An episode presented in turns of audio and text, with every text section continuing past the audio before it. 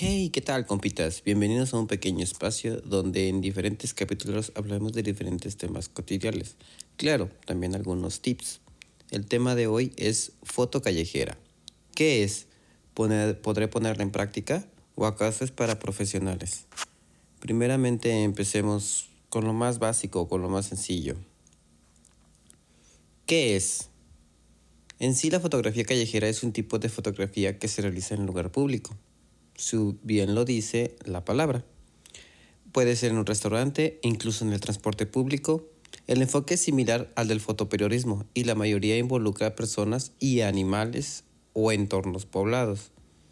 Una cosa tan sencilla es cada vez que nosotros caminamos en la calle simplemente podemos tomar ese momento o al menos nos gusta algo o vemos algo diferente.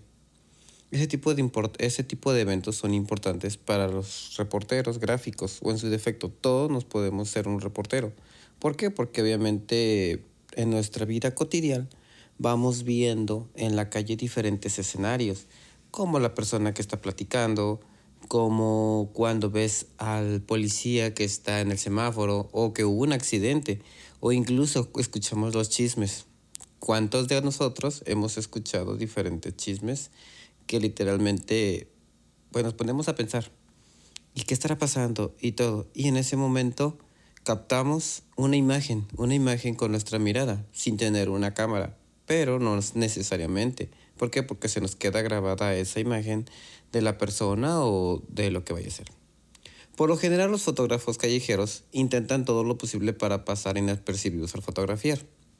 Recordemos que hay personas que les encanta tomar fotos de lo más mínimo, desde que lo que comen hasta incluso de lo que más es, de lo que más toman es en cuestión de los eventos que pueden ser únicos. La historia es el sujeto son posiblemente los aspectos más importantes de una buena toma en la calle. ¿Podremos tomar nosotros una buena fotografía en la calle?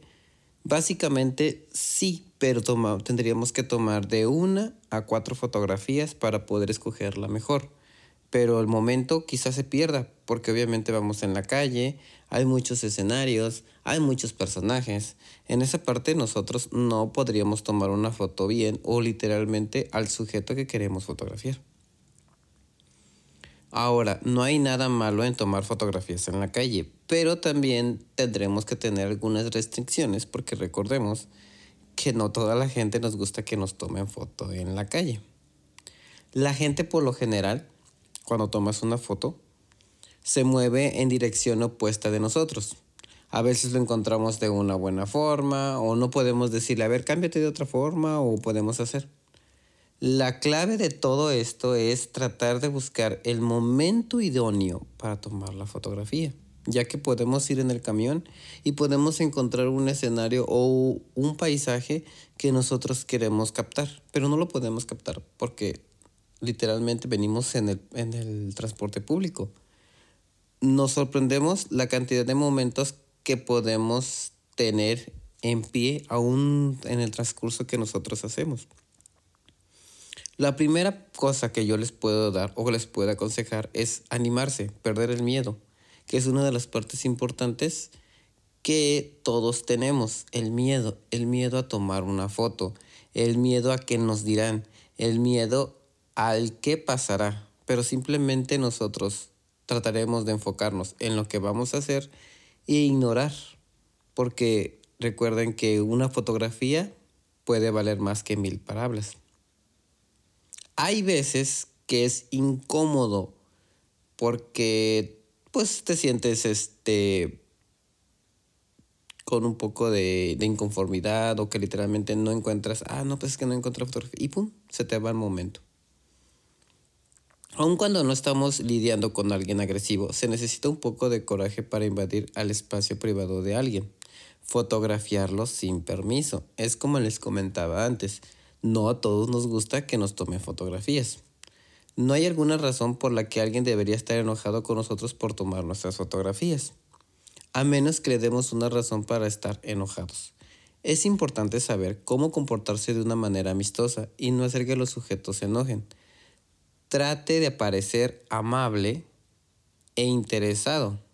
Sonríale a la gente. Obviamente no te vas a poner a sonreír a medio mundo porque no lo conoces y te, te van a quedar viendo y vas a decir que este loco qué onda, ¿no? Sin embargo, la fotografía de niños, por ejemplo, puede ser más problemático. Recordemos que las personas pequeñas o las personas de menores de edad no podríamos tomarle muchas fotos que digamos porque obviamente mmm, nos meteríamos en algún problema. Si a ti te gusta la fotografía o estás iniciando o simplemente tienes curiosidad de tomar fotografía, recuerden una ley de oro, que es la ley de los tres tercios. Muy sencillo, pones tu cuadrícula en tu teléfono, cualquier celular es bueno, no importa la marca. Claro, obviamente unos mejores que otros, pero yo lo único que recomiendo es que siempre tengas tu cámara y tu lente limpia Trata de limpiarla con, pues, con un paño, con tu propia camisa, simplemente tratando de limpiar lo que es el cristalito de la parte trasera, para que puedas tomar tu foto. Céntrala perfectamente que quede en medio tu personaje o puede ser a un costado o a un lado, o bien trata de darle un vértigo, porque a veces también los vértigos pueden provocar una buena relación. A una cosa que sí les comento. Hay paisajes urbanos con gente o sin gente. Entonces a veces confundimos de que ah, esa es una foto callejera. No, literalmente no. Ese puede ser un mural o algo que estés específicamente. Recuerden que la foto callejera es un evento que está pasando en ese momento y que puede ser irrepetible o bien que no debe de ser actuar, actuado. Perdón. Puedes inspirarte, obviamente, buscando en Google algunas fotografías callejeras. Por ejemplo, tenemos a Tony Fisher, es un fotógrafo callejero que le gusta andar mucho en las bicicletas y tomar algunas fotografías. Ahora, ¿qué podremos utilizar? O literalmente se podrá se podrá usar un tripié o se podrá hacer algo. Literalmente no necesitas un gran equipo.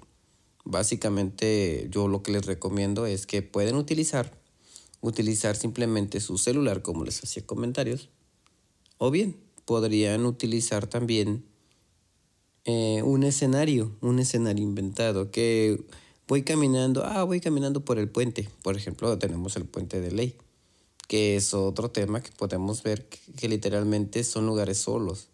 Y puedes tomar tu foto y voltearla incluso hay un tip, creo, ahí en, creo que en TikTok, eh, lo están usando mucho, de que voltees el celular hacia el revés y podrás tomar fotos mucho más fácil, unas fotos al, este, al reveseadas o como se les puede conocer.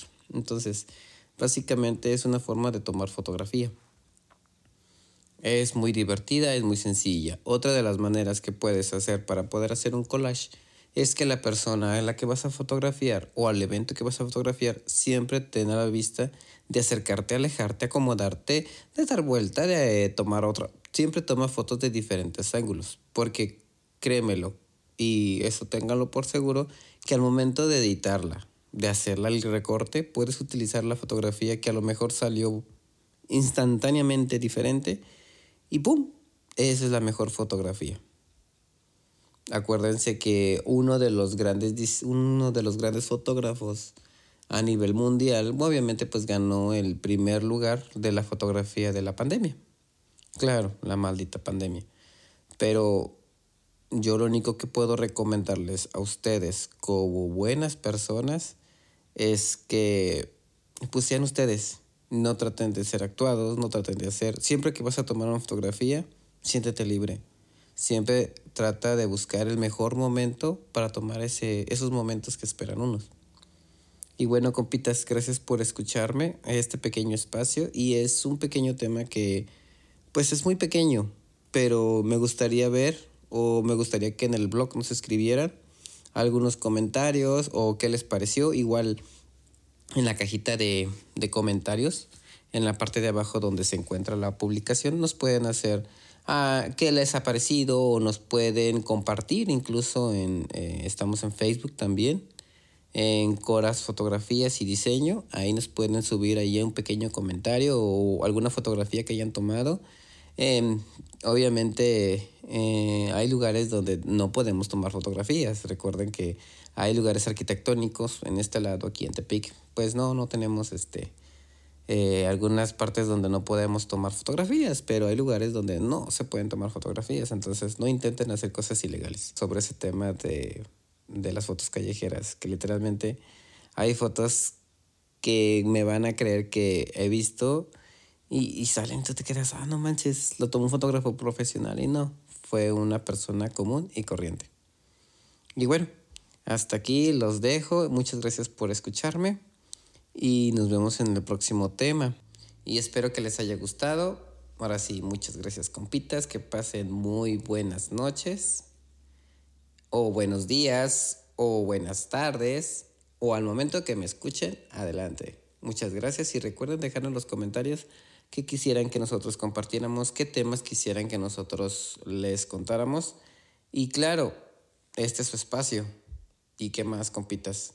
Pues aquí andamos, echándole ganas y ánimo.